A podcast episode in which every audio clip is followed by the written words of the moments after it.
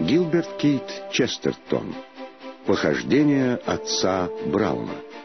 Читает Виталий Соломин.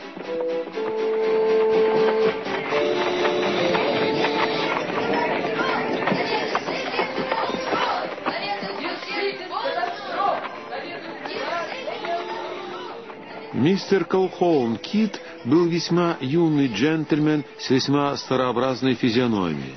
Физиономия была иссушена служебным рвением и обрамлена истине черными волосами и черным галстуком-бабочкой.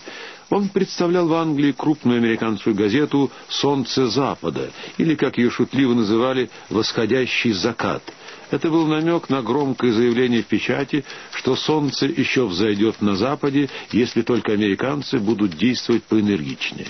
И хотя в американской прессе допускается куда большая внешняя вульгарность, чем в английской, она проявляет истинную заинтересованность в самых глубоких интеллектуальных проблемах, которые английским газетам просто не по зубам. А потому, когда весьма скромный оксфордский ученый Джон Болнуис поместил в весьма скучном журнале «Философия природы» серию статей о некоторых якобы сомнительных положениях дарвиновской теории эволюции, редакторы английских газет и ухом не повели, хотя теория Болнуиза, он утверждал, что Вселенная сравнительно устойчива, но время от времени ее потрясают катаклизмы стала модной в Оксфорде, ее даже назвали теорией катастроф. Зато многие американские газеты ухватились за этот вызов как за великое событие и давали заголовки, которые явно сочинил полоумный невежда. Например, «Дарвин сел в калошу» или «Держитесь катастроф», советует мудрец Болнуэс. И мистеру Колхоуну Киду из «Солнца Запада» с его галстуком, бабочкой и мрачной физиономией было велено отправиться в домик близ Оксфорда, где мудрец Болнуэс Полнуэс проживал в счастливом неведении относительно своего титула. Философ, жертва роковой популярности, был несколько ошеломлен, но согласился принять журналиста в тот же день в девять вечера.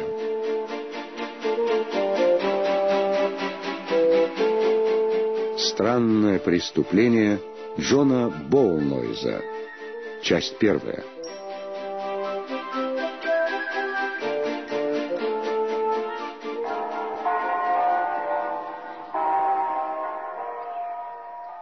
Мистер Колхоун Кит, романтический Янки, отправился к Боулнойзу, но не знал толком дороги, притом ему любопытно было все вокруг, и, увидев настоящую старинную деревенскую гостиницу, герб чемпиона, он вошел в отворенную дверь, чтобы все разузнать. Кроме него тут был еще только один человек, тощий, с густыми рыжими волосами, в мешковатом крикливом костюме карандаш и раскрытая записная книжка, а может быть и что-то в выражении живых голубых глаз, навели Кида на мысль, что перед ним собрат по перу, и он не ошибся. «Будьте так любезны», — начал Кит с истинно американской обходительностью. «Вы не скажете, как пройти к серому коттеджу, где, как мне известно, живет мистер Болнуэс?» «Это в нескольких шагах отсюда», «Дальше, по дороге», — ответил Рыжий, вынув изо рта сигару. «Я и сам сейчас двинусь в ту сторону, но я хочу попасть в Пендриган-парк и постараюсь увидеть все собственными глазами». «А что это за Пендриган-парк?» «Дом сэра Клода Чемпиона. А вы разве не затем же приехали? Вы ведь тоже газетчик?» Я приехал, чтобы увидеться с мистером Болнойзом. А я, чтобы увидеться с миссис Болнойз. Но дома я ее ловить не буду. Вас интересует теория катастроф? Меня интересуют катастрофы, и кое-какие катастрофы не заставят себя ждать. Гнусное у меня ремесло, и я никогда не прикидываюсь, будто это не так». Зовут его, как выяснилось из разговора, Джеймс Делрой. Он работает в умеренно либеральной газетке «Светское общество», которую от души презирает, хотя и состоит при ней в качестве репортера, и, что мучительнее всего, почти соглядатаем. Делрой приехал за тем, чтобы разведать, чем пахнет скандал, который вполне мог завершиться в суде по бракоразводным делам между Серым коттеджем и Пендригон-парком. Читателям «Солнца Запада» сэр Клод Чемпион был известен не хуже мистера Боунуэза. Кит слышал о нем и даже писал, как об одном из самых блестящих и самых богатых англичан первого десятка. Его всеобъемлющей культуре и неуемном стремлении к славе было что-то от гигантов эпохи Возрождения. Его отличала не только необычная широта интересов, но и странная им приверженность. В нем не было ни навола с того верхоглядства, которое мы определяем словом «дилетант». Фотографии его безупречного орлиного профиля с угольно-черным точно у итальянца глазом постоянно появлялись и в светском обществе, и в солнце Запада. И всякий сказал бы, что человека этого, подобно огню или даже недугу, снедает чистолюбие. Но хотя Кит немало знал о сэре Клоде, он и помыслить не мог, что сэра Клода Чемпиона и Джона Болнойза связывают узы дружбы. И однако Делрой уверял, что так оно и есть. В школьные и студенческие годы они были неразлучны, и несмотря на огромную разницу в общественном положении, чемпион крупный землевладелец и чуть ли не миллионер, а Болнуэс бедный ученый, до самого последнего времени вдобавок никому неизвестный, они и теперь постоянно встречались. И домик Болнуэза, так называемый «серый коттедж», стоял у самых ворот Пендригон-парка. Но вот надолго ли еще они останутся друзьями? Теперь в этом возникали сомнения, грязные сомнения. Года два назад Болнуэс женился на красивой и не лишенной таланта актрисе, которую любил на свой лад, застенчивой и наводящей скуку любовью.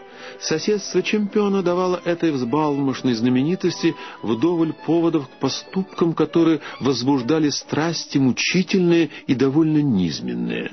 Сэр Клод в совершенстве владел искусством привлекать к себе внимание широкой публики, и, казалось, он получал безумное удовольствие, столь же нарочито выставляя на показ интригу, которая отнюдь не делала ему чести.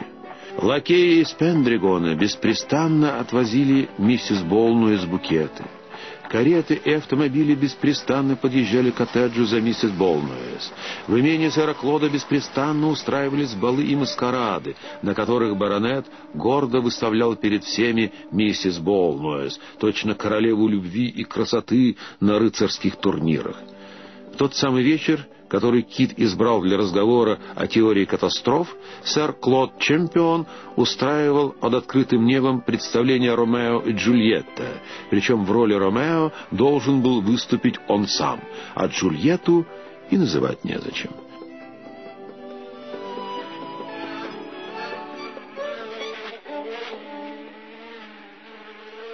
Без столкновения тут не обойдется. С этими словами рыжий молодой человек встал и встряхнулся. Старика Болнойза могли обтесать. Только я в это не очень верю. «Это глубокий ум», — проникновенно произнес Калхоун Кит. Он допил молоко с содовой и быстрым шагом направился к серому коттеджу, оставив своего циничного осведомителя наедине с виски и табаком.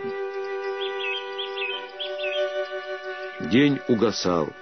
Небеса были темные, зеленовато-серые, цвета сланца. Кое-где уже проглянули звезды. Слева небо светлело в предчувствии луны. Заметив на узкой деревянной калитке имя Болнуэс и глянув на часы, Кит увидел, что время, назначенное мудрецом, настало. Вошел и постучал в парадное.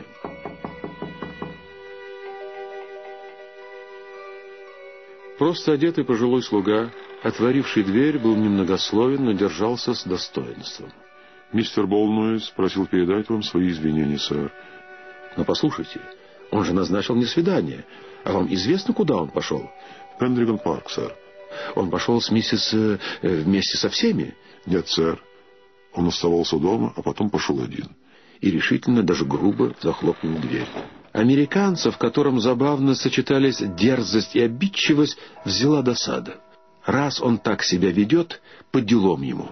Он не заслуживает привязанности жены. Но, может, он пошел устраивать скандал? Тогда, похоже, представитель Солнца Запада будет там очень кстати. И, выйдя за ворота, он зашагал по длинной аллее погребальных сосен, ведущей вглубь парка. Деревья чернели ровной вереницей, словно плюмажи на катафалке, а меж ними в небе светили звезды. Тут веяло чем-то, что умерло в XVIII веке, веяло пронизывающей сыростью старого парка и разрушенных гробниц, и зла, которое уже вовек не поправить, чем-то неизбывно печальным, хотя и странно нереальным. Кит шел по этой строгой черной аллее, искусно настраивающей на трагический лад, и не раз испуганно останавливался. Ему чудились впереди чьи-то шаги. Он все явственнее ощущал вокруг что-то недоброе. Все сильнее его пронизывали токи ожесточения и тайны, все сильнее охватывало предчувствие. Он не сразу подыскал слово и, наконец, со смешком его произнес «Катастрофы». Еще сосны, еще кусок дороги остались позади, и вдруг он замер на месте, словно волшебством внезапно обращенный в камень, за черной сосной пролетела, блеснув в лунном свете, обнаженная шпага. Такой тонкой сверкающей рапирой в этом древнем парке могли драться на многих поединках. Шпага упала на дорогу далеко впереди и лежала, сияя точно огромная игла. Кит метнулся, как заяц, и склонился над ней — Вблизи шпага выглядела как-то уж очень безвкусно. Большие рубины на эфесе вызывали некоторые сомнения, зато другие красные капли на клинке сомнений не вызывали. Кит, как ужаленный, обернулся в ту сторону, откуда прилетел ослепительный смертоносный снаряд, и пошел по узкой дорожке. При проблеске света он увидел человека — и хотя на нем было чужеземное диковинное одеяние, от шеи до пят он был затянут во что-то малиновое, золотой искрой. При проблеске света кит узнал его. Запрокинутое к небу очень белое лицо, гладко выбритое и такое неестественно молодое, точно Байрон с римским носом, черные уже сидеющие кудри. Кит тысячу раз видел портреты сэра Клода Чемпиона. При виде броска и странно украшенного золотом рукава Кит разом вспомнил про Ромео Джульетту. Конечно же, облегающий малиновый камзол — это из спектакля. Но по склону, с которого скатился странный человек, протянулась красная полоса. Это уже не из спектакля. Он был пронзен насквозь.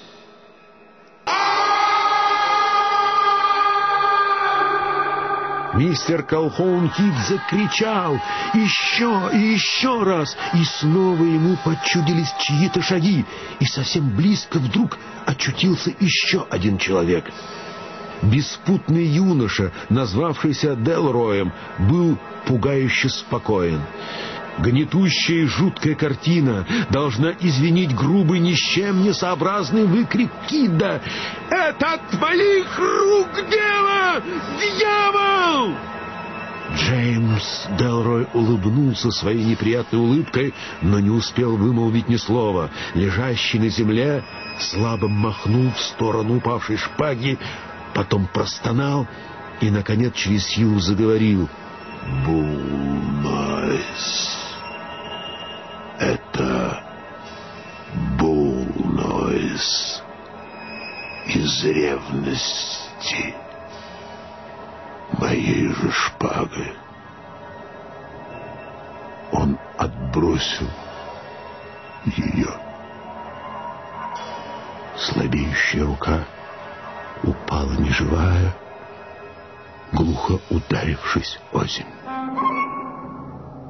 Странное преступление Джона Боулнойза. Часть вторая. Заключительная. Вот что. Распорядился Кит. Сходите-ка за доктором. Этот человек умер. Наверное, и за священником, кстати, с непроницаемым видом сказал Делрой. Американец опустился на колени подле тела и как мог попытался привести чемпиона в сознание. Но еще до того, как второй журналист привел доктора и священника, он мог с уверенностью сказать, что они опоздали. И вы сами тоже опоздали? Спросил доктор. Плотный, на вид преуспевающий джентльмен в традиционных усах и бакенбардах, но живым взглядом, которым он подозрительно окинул Кидда. «Э, «В известном смысле, да», — с нарочитой медлительностью ответил представитель солнца, «но я слышал, как умерший назвал своего убийцу». «И кто же убийца?» «Болнойс», — ответил Калхолм Кит и негромко присвистнул. Доктор хмуро посмотрел на него в упор и весь побагровел, но возражать не стал. Тогда священник, маленький человек, державшийся в тени, сказал кротко, «Насколько я знаю, мистер Болнойс не собирался сегодня в Пендригон парк». «Тут мне опять есть что сообщить старушке Англии». «Да, сэр. Джон Болнойс собирался весь вечер быть дома». Он по всем правилам назначил мне встречу у себя, но Джон Болмуэс передумал. Час назад или около того он неожиданно и в одиночестве вышел из дому и двинулся в этот проклятый Пендригон парк. Так мне сказал его дворецкий. Сдается мне, у нас в руках то, что всезнающая полиция называет ключом. А за полицией вы послали? Да, но больше мы пока никого не стали тревожить. Маленький священник отошел было на главную аллею, а теперь вернулся с брошенной шпагой. «Пока полицейские еще не подошли, у кого-нибудь есть огонь?» Кит достал из кармана электрический фонарик, священник поднес его поближе к середине клинка и, моргая от усердия, принялся внимательно его рассматривать. «Боюсь, я здесь бесполезен. Доброй ночи, джентльмены». И он пошел по темной аллее к дому, сцепив руки за спиной и в задумчивости склонив крупную голову. Но на ступенях крыльца он вдруг замер.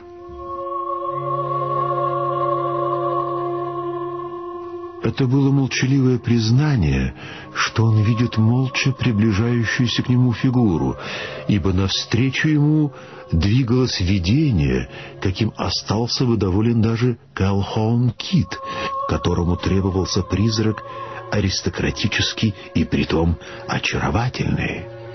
То была молодая женщина в костюме эпохи Возрождения из серебристого атласа.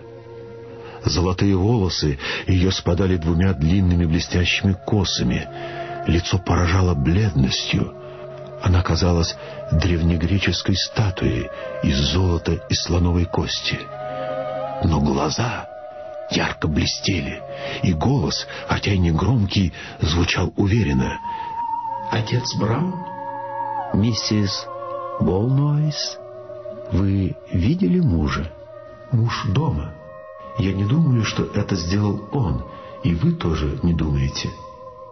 Отец Браун ответил ей долгим серьезным взглядом и еще серьезнее кивнул.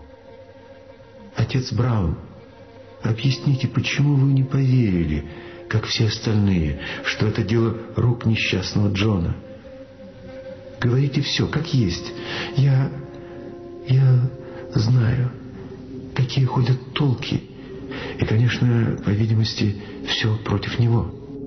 Тут есть два совсем незначительных соображения.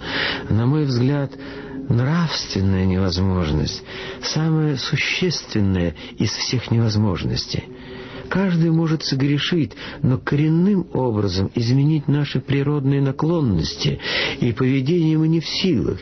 Если бы Болнуис убил, он сделал бы это тихо и тягостно, как любое сомнительное дело, как он пил бы десятый стакан портвейна или читал непристойного греческого поэта. Нет, романтические сцены не в духе Болнойза. Это скорее в духе чемпиона. А второе соображение вот какое. На шпаге остались следы пальцев, как раз на середине клинка. Кто и почему станет держать шпагу за середину клинка? Шпага длинная, но длинная шпага тем и хороша, ею удобнее поразить врага. Всех врагов, кроме одного. Знаю себя. Оба долго молчали.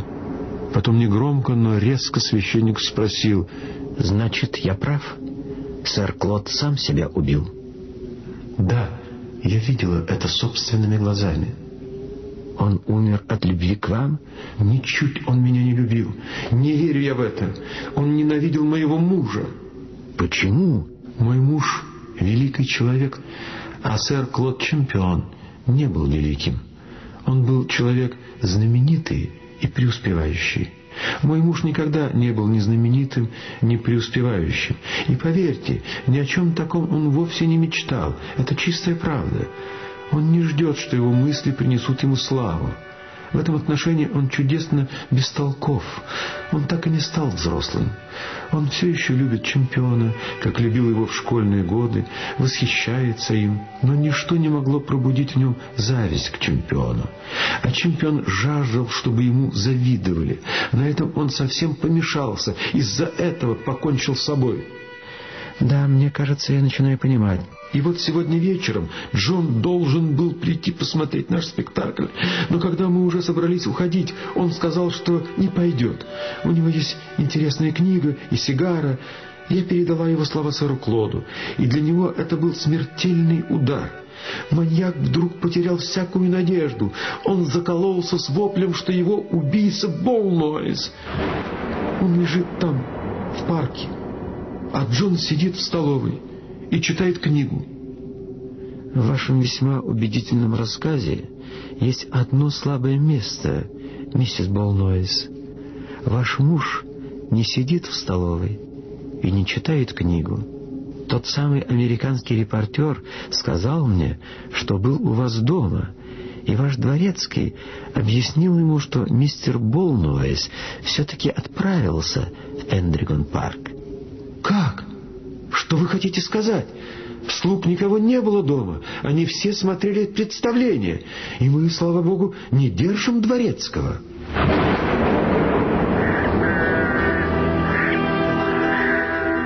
Отец Браун вздрогнул и круто повернулся на одном месте, словно какой-то нелепый волчок, и резво зашагал по тропинке к воротам. Только раз он обернулся и сказал, «Найдите-ка этого Янки. Не то заголовок преступления Джона Болнуэса будет завтра красоваться большими буквами во всех американских газетах». Когда отец Браун подошел к дому Болнуэса, чистенькая служанка ввела его в столовую, где мистер Болнуэс сидел и читал у лампы под абажуром. В точности так, говорила его жена. «Он сидит так, по меньшей мере, полчаса», — подумал отец Браун. Э, «Не вставайте, мистер Болнуэс, я вас не сдержу. Боюсь, я помешал вашим ученым занятиям». «Нет, я читал «Кровавый палец». Я не стану надолго отрывать вас от кровавого пальца. Я пришел только спросить вас о преступлении, которое вы совершили сегодня вечером». Болной смотрел на него спокойно и прямо, но его большой лоб стал наливаться краской. Казалось, он впервые в жизни почувствовал замешательство. «Я знаю, это было странное преступление. В маленьких грехах иной раз труднее признаться, чем в больших но потому-то так важно в них признаваться. Преступление, которое вы совершили, любая светская дама совершает шесть раз в неделю, и однако слова не идут у вас с языка, словно вина ваша чудовищна. Чувствуешь себя последним дураком.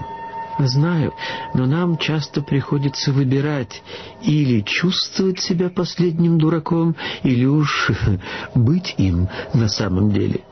Не понимаю толком, почему я так поступил. Но я сидел тут и читал, и был счастлив, как школьник в день, свободный от уроков. Так было беззаботно, блаженно. И вдруг звонок в дверь. Я встал, потому что знал, слуги все ушли. Отворил парадный и вижу, стоит человек и уже раскрыл рот. Сейчас заговорит, а блокнот раскрыт, сейчас примется записывать.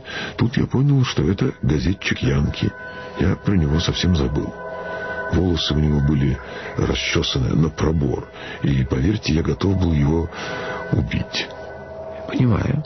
Я его видел. Я не стал убийцей, только лжесвидетелем. Я сказал, что я ушел в Пендригон-парк и захлопнул дверь у него перед носом. Это и есть мое преступление, отец Браун. И уж не знаю, какое наказание вы на меня наложите. Я не стану требовать от вас покаяния, совсем напротив. Я пришел как раз для того, чтобы избавить вас от небольшого наказания, которое в противном случае последовало бы за вашим небольшим проступком. Какого же небольшого наказания мне с вашей помощью удалось избежать? Э, виселицы.